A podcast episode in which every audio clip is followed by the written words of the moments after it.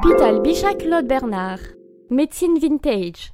Le bâtiment date des années 70, mais normalement ce n'est pas le cas des instruments qui sont dedans. L'hôpital Bichat-Claude Bernard a été nommé après deux grands médecins du XVIIIe et XIXe siècle. Xavier Bichat a vécu seulement 31 ans. Pourtant, il est considéré comme l'un des fondateurs de la médecine moderne, tandis que Claude Bernard est le père de la médecine expérimentale. Deux grands hommes, donc, à qui l'hôpital du nord de Paris a décidé de rendre hommage. Buzzy Tip. En cas d'urgence, tu peux joindre le 112 qui est le numéro européen gratuit et ouvert 24 heures sur 24 et 7 jours sur 7.